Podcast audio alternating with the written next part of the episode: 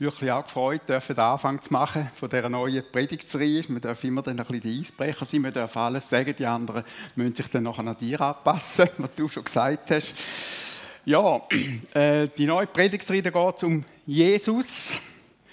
Und ich möchte euch wirklich einladen, mitzumachen. Vielleicht bist du noch nicht in einer Kleingruppe.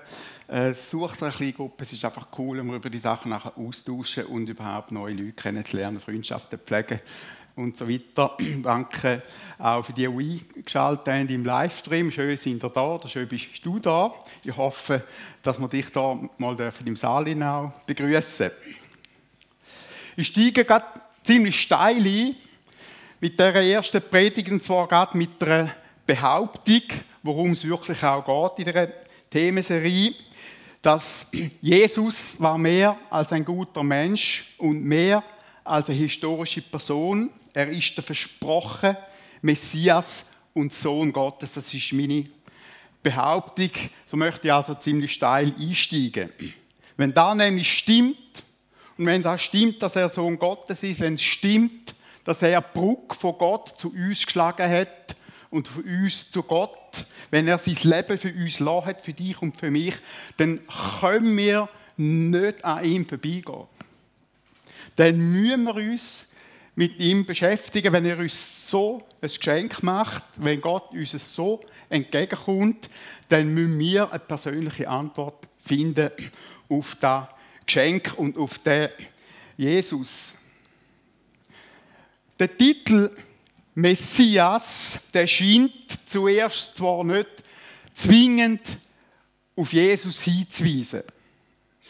Messias bedeutet, oder hebräisch Meschiach bedeutet einfach Gesalbter, weil dort mal die hohen Priester und Könige mit kostbarem, sehr kostbarem, sehr teurem Öl gesalbt worden sind, in ihren Dienst quasi eingesetzt worden sind.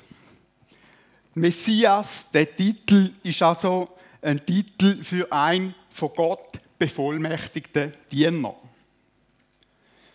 Für Jesus benutzt die Bibel dann aber den Ausdruck Ha-Mashiach. Und da ist dann schon ein bisschen ein Unterschied, nämlich der Gesalbte, also ein besonderer Messias, ein besonders Gesalbte und verbindet mit ihm einzigartige und göttliche Attribute.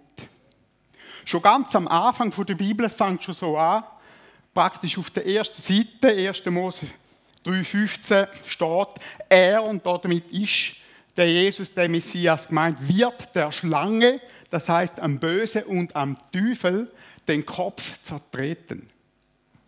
Der Messias ist also nicht nur ein menschlicher König, wo eine menschliche, findliche Heer besiegt, sondern einer, wo am Böse auf den Grund geht, wo das Böse eben das Böse selber besiegt. Im Psalm 110, Vers 1, da schreibt der König David von dem Messias, wo Herr ist, Herr und König und Priester in Ewigkeit.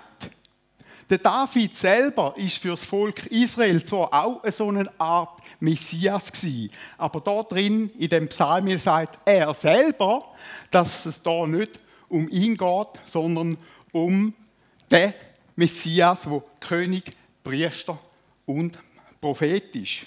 Zur Bestätigung, dass damit Jesus gemeint war, mit dieser Stelle, kommt der Vers, wird im Neuen Testament viermal, kommt, kommt davor, wird also viermal zitiert. Es gibt ganz viele weitere Stellen im Alten Testament, wo von dem Messias oder von dem Jesus redet, wie zum Beispiel auch der Prophet Jesaja gesagt hat, dass er wird auf wundersame Art von einer Jungfrau, Jungfrau geboren werden. Jesaja 7, Vers 14 steht die Jungfrau wird schwanger und einen Sohn zur Welt bringen. Den werden sie Immanuel nennen. Das bedeutet, Gott steht uns bei. Immanuel, ein anderer, ein anderer Name für Jesus. Denn der Prophet Micha zum Beispiel hat sogar den Geburtsort von dem Messias, von dem Jesus vorausgesagt, nämlich Bethlehem. Der Jesaja hat sich dann nochmal gemolden. Im Jesaja-Kapitel, in dem berühmten Kapitel 53, Vers 2, dort steht eben von dem Messias, denn sein Bevollmächtiger, eben von dem, Messias, wächst auf wie ein kümmerlicher Spross aus dürrem Boden. Er deutet da die Armut und Menschlichkeit von Jesus an und erfahrt dann im Vers 5 weiter, und das sind wirklich, wirklich ganz starke Aussagen, wir meinten, Gott habe ihn gestraft und geschlagen.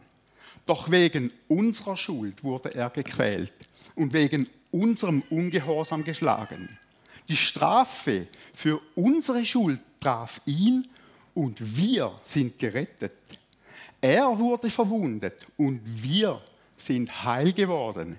Er wurde misshandelt, aber er trug es, ohne zu klagen, wie ein Lamm, wenn es zum Schlachten geführt wird, wie ein Schaf, wenn es geschoren wird, duldete er alles schweigend, ohne zu klagen. Ich glaube, eine bessere Beschreibung, was mit Jesus am Kreuz passiert ist, gibt es wohl nicht mehr. Damit landet man im Neuen Testament, das ist der zweite Teil der Bibel, wo mit diesen vier Evangelien oder vier Biografien über Jesus anfängt. Alle Nachfolger von Jesus also die Leute, die am engsten mit ihm zusammen sind, die drei intensive Jahre mit ihm, mit ihm zusammen gelebt haben, alle haben ihn bekannt als der Messias. Als der, der mehr war als ein normaler Mensch und durch den Gott alle seine Voraussagen, also Verheißungen, erfüllt hat. Johannes zum Beispiel hat geschrieben, er, das Wort, und damit das Wort, das bei Gott war, steht dort im Vers 1, aber ich lese dort den Vers 14. Er, das Wort, wurde ein Mensch mit Fleisch und Blut, er lebte unter uns und wir sahen seine Macht und göttliche Hoheit, die ihm der Vater als einzigen Sohn gegeben hat. Oder im Matthäus-Evangelium sagt der Petrus, wir haben also da den Matthäus und den Petrus miteinander in dem Vers quasi Matthäus 16, 16. Petrus sprach, da hat er zu Jesus gesagt, du bist der Messias, der Sohn des lebendigen Gottes.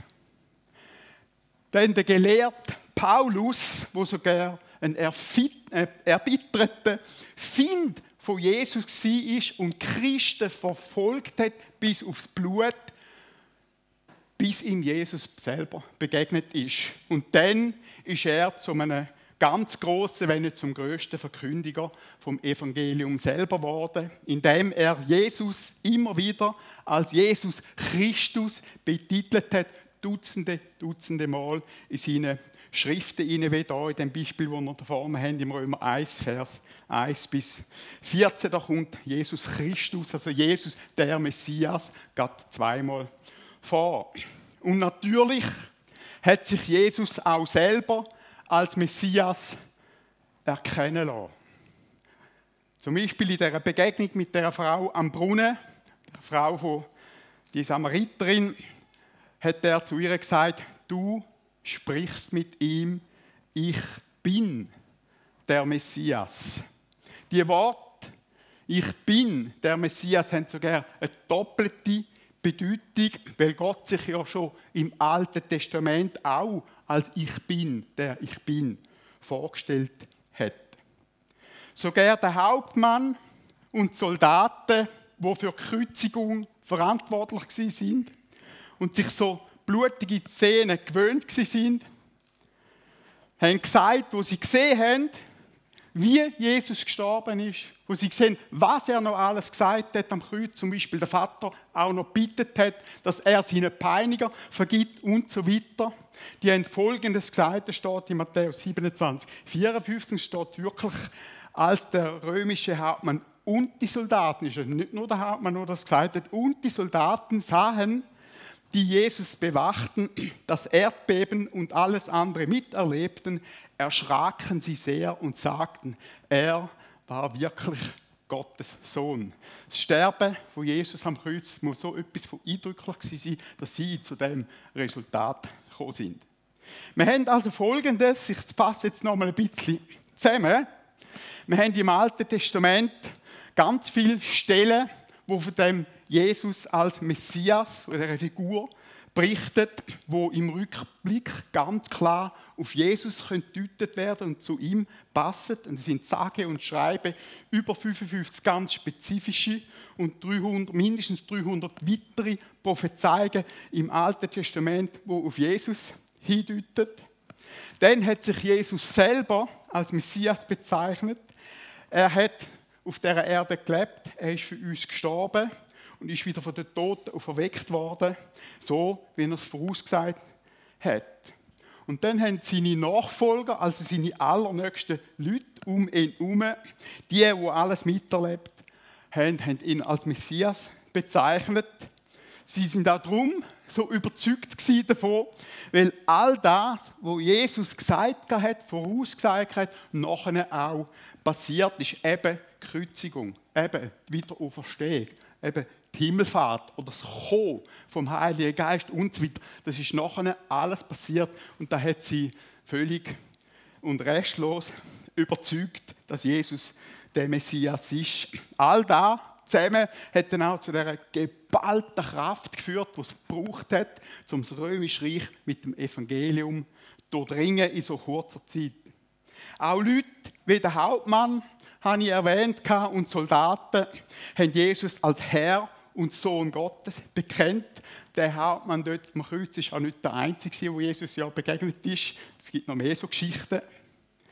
Dann gibt es auch diverse außerbiblische Quellen, also nicht nur die Bibel berichtet von dem Jesus, sondern es gibt außerbiblische Quellen, wo die Ereignisse bestätigen und die Ausbreitung vom Evangelium bestätigen.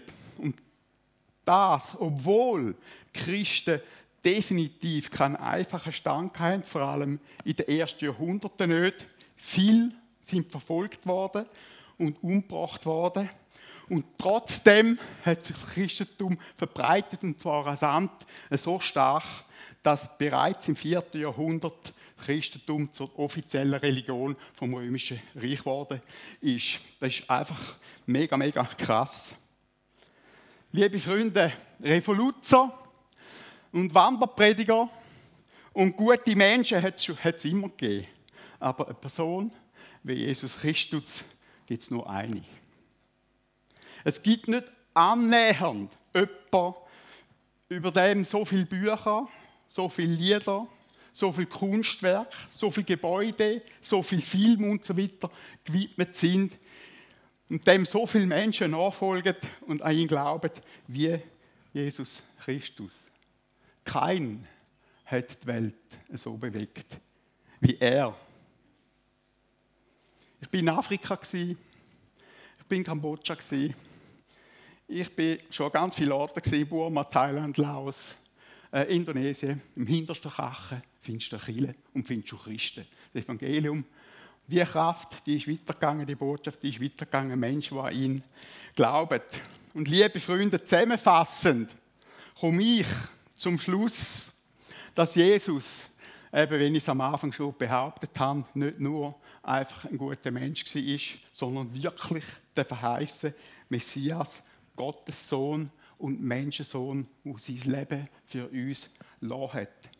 Er ist der Retter, wo Gott geschickt hat, der Brücke schlägt zu uns, von Gott zu uns und von uns zu ihm, wo sich kreuzigen lassen hat, wo all unsere Schuld, wenn wir es schon gelesen haben, auf sich genommen, damit wir frei sein können, damit wir Zugang haben zu Gott, damit wir ewiges Leben haben, damit wir Gottes Kind werden. Vielleicht, vielleicht sagst du jetzt ja, die Bibel ist doch kein verlässliches Buch. So, eine solche Aussage musst du sehr, sehr gut überlegen. Wie gesagt, das würde bedeuten, dass Hunderte und Tausende, die entweder die Bibel geschrieben haben oder drin vorkommen oder sie bezeugen, würden lügen. und dass sie gemeinsam quasi über Tausende von Jahren so eine Heilsgeschichte konstruiert und erfunden haben, das würde das bedeuten. Das ist doch unmöglich.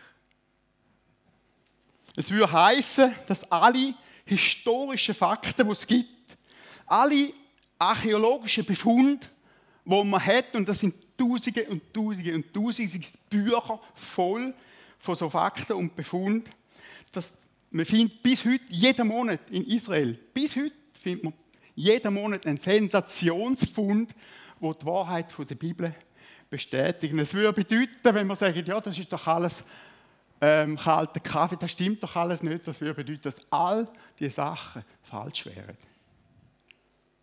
Warum soll bei dieser Menge von Beweis ausgerechnet da nicht stimmen, wo über Jesus gesagt wird? Da muss man mal laut sagen, wirklich. Es ist doch absurd, wenn man so argumentiert. Kein seriöser Mensch und erst recht nicht ein seriöser Historiker kann sich das leisten. Oder könnte sich das leisten. Und das muss wirklich mal gesagt sein. Ein super gutes Buch über Jesus, ich wollte es eigentlich mitnehmen, hat die Heil liegen lassen. Ihr könnt es vielleicht merken, ist Jesus eine Weltgeschichte vom Historiker Markus Spieker. Das ist ein aktuelles Buch, das Tausende Leben, Tausende von Menschenleben verändert hat. Und man kann kaufen und lesen, es ist hervorragend. Der Josua, mögt euch vielleicht erinnern, Josua Kreibich hat vor 14 Tagen ein paar verblüffende wissenschaftliche Aspekte über das Wunder von der Schöpfung und vom Universum gebracht, wo eindeutig zeigen, dass das Ganze nicht kann aus Zufall entstanden sein. Als Ergänzung dazu möchte ich einfach noch ein Zitat vom Professor John Lennox sagen. Ich bin Fan von dem Typ. Äh, da könnt ihr YouTube-Film anschauen, Professor John Lennox. Mega, mega, ein hervorragender Wissenschaftler. Er hat Folgendes gesagt, um das zu unterstreichen, was Josef vor 14 Tagen gesagt hat. Die Wahrscheinlichkeit, dass die Welt aus Zufall entstanden ist, ist etwa so groß, wie wenn du mit einer Gewehrkugel ein 20 Rappenstück auf dem Mond treffen würdest und die Kugel würde wieder zurück und genau in deinen Gewehrlauf prallen. So viel ähm, zum, als wissenschaftliche Aussage. Darum reden übrigens auch mehr und mehr Wissenschaftler, weil sie das mehr und mehr merken heute, dass es nicht ein Zufall sein kann, redet von einem Intelligent Design, intelligentem Design. Wäre vielleicht noch schöner, sie würden von einem intelligenten Designer reden, aber vielleicht die einen und anderen machen das schon, wie eben der John Lennox auch. Jetzt aber zurück zu unserem Thema. Die Frage ist jetzt, was machen wir damit, mit dem Jesus? Was machen wir mit diesen Fakten? Was machen mit mir mit diesen Sachen? Oder vor allem, was machst du damit ganz persönlich? Ich weiß nicht, wo du stehst, was dich bewegt, was du bis jetzt geglaubt hast. Aber du kannst jedenfalls anhand von diesen Fakten, anhand von dem, was ich bis jetzt gesagt habe, und hätte am liebsten noch viel mehr gesagt, kannst Jesus nicht einfach nur als historische Person irgendwie einfach abhaken und gleichgültig an ihm vorbeigehen. Einfach einer, wo ein paar religiöse Freaks ihm nachlaufen, aber dich geht das nicht an. Das kannst, du nicht wirklich. Und weißt, ganz viele Menschen sind am gleichen Punkt gestanden, wo du vielleicht auch stehst unsicher, wer der Jesus ist. Unsicher über den Glauben. Vielleicht hast du von dem Glauben gehört, über einen Kollegen, über Freunde, vielleicht in deiner eigenen Familie. Ich mache dir, ich mache dir Mut. Gang selber zu dem Jesus, wie zum Beispiel der gelehrte Nikodemus es gemacht hat, zwar in der Nacht, also heimlich, dass ihn ja niemand sieht, aber er hat es gemacht. Und er ist gegangen und er ist verändert, von Jesus wieder zurückgekommen. Andere Gelehrte. Man nimmt an, dass es drei sind, die kennen wir auch, die aus dem Morgenland, das sind auch Gelehrte die haben eine Reise von 2000 Kilometern etwa auf sich genommen, zum Jesus zu begegnen, der neu, frisch geboren worden ist. Und sie sind ihm begegnet und sie sind anders wieder zurückgegangen. Ich kenne ganz aktuell einen spannenden Mensch, das ist ein Prinz aus einem eh ehemaligen, nein, aus einem muslimischen Königshaus. Der heißt Amir. Er hat Jesus so stark erlebt. Jesus hat ihn geheilt aus einer todkranken Situation raus. Er ist dann wegen seinem Glauben aus dieser Königsfamilie ausgeschlossen worden, enterbt worden, hat sein Leben müssen ganz neu anfangen. Das hat er in der Schweiz dann gemacht. Aber seine Erlebnisse mit Jesus sind so stark dass er alles dafür gegeben hätte. Der Amir wird nächstes Jahr übrigens hier bei uns einmal predigen und kommen und seine Geschichte selber erzählen.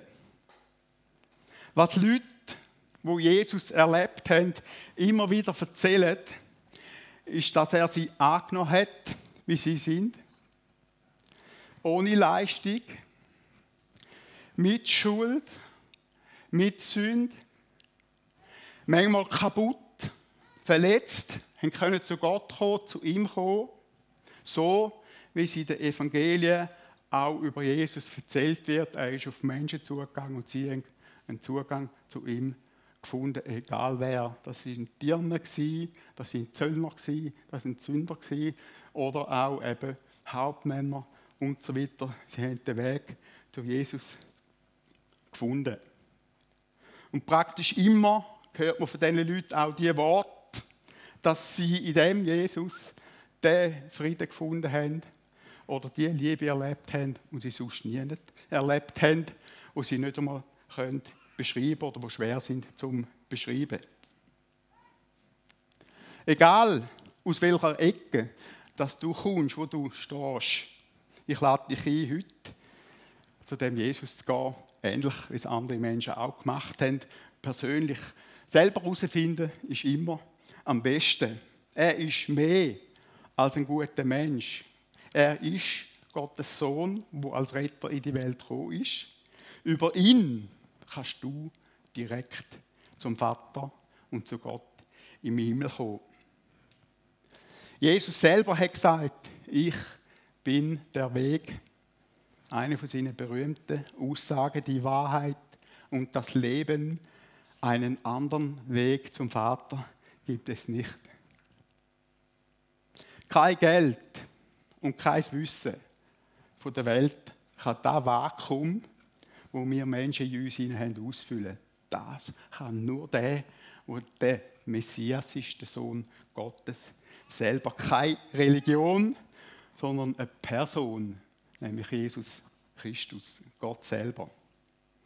Es ist nicht schwer, ihn in sein Leben einzuladen und zu ihm zu betten. Sie hören manchmal, ja, ich kann nicht glauben, das ist schwer. So ein Quatsch. Jedes Kind kann glauben. Mach es einfach. Mach einen Schritt auf ihn zu. Und er wird einen Schritt auf dich zu machen. Wenn Gott mein Leben, und das war auch ziemlich straub, und wenn Gott das Leben von Millionen von Menschen hat können dann kann er auch dein Leben verändern. Ich habe mich vor über 44 Jahren, nein, es ist ziemlich genau so, 44 Jahre für Jesus entschieden und ich habe es nie bereut. Jesus ist mehr als ein guter Mensch. Er ist Gottes Sohn. Ich komme zum letzten Punkt, der mich auch sehr bewegt, der auch mit Jesus zu tun hat. Vielleicht ist bei dir auch ein Neustart einfach da im Glauben.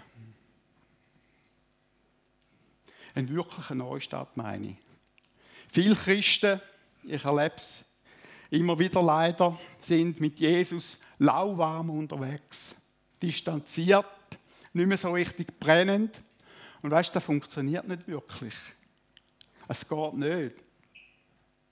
Das ist in jeder Beziehung so.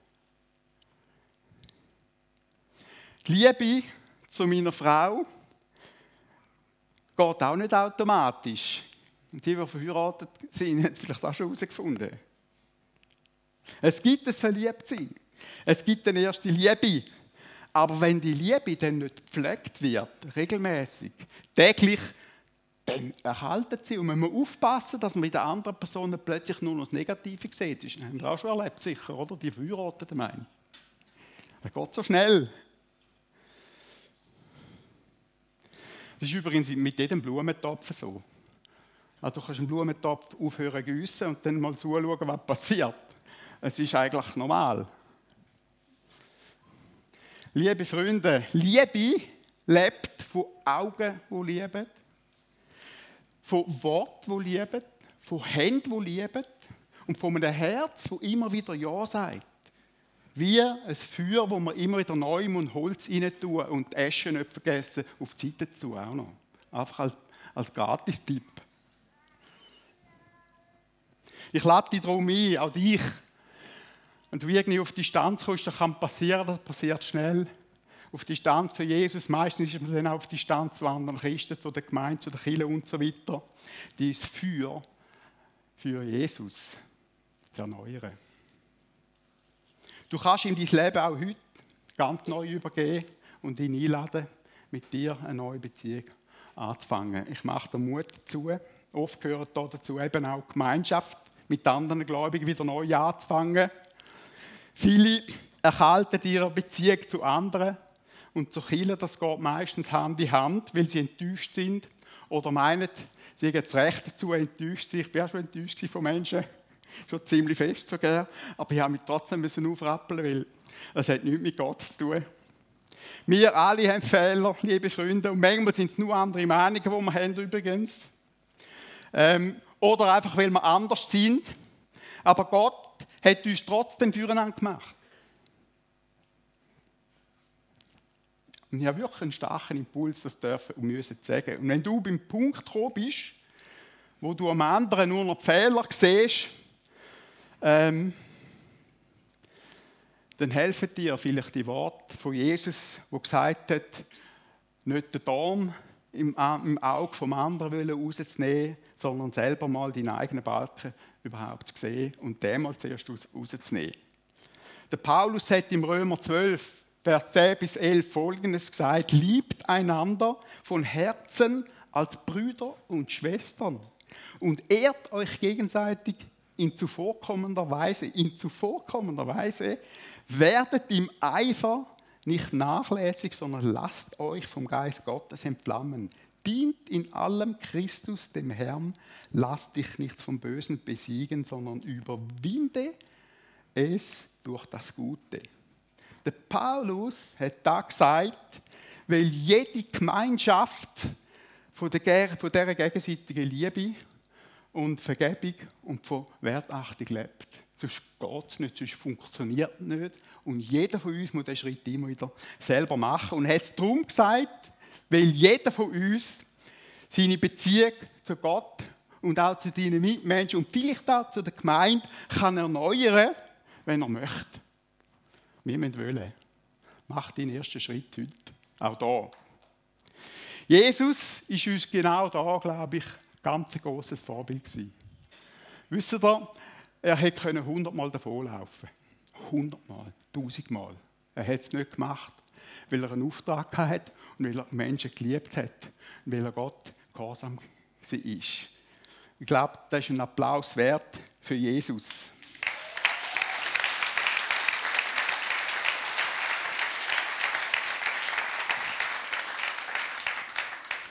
Liebe Freunde, wir machen die Predigtserie und ich freue mich auf die anderen Predigten, weil wir an den Jesus glauben.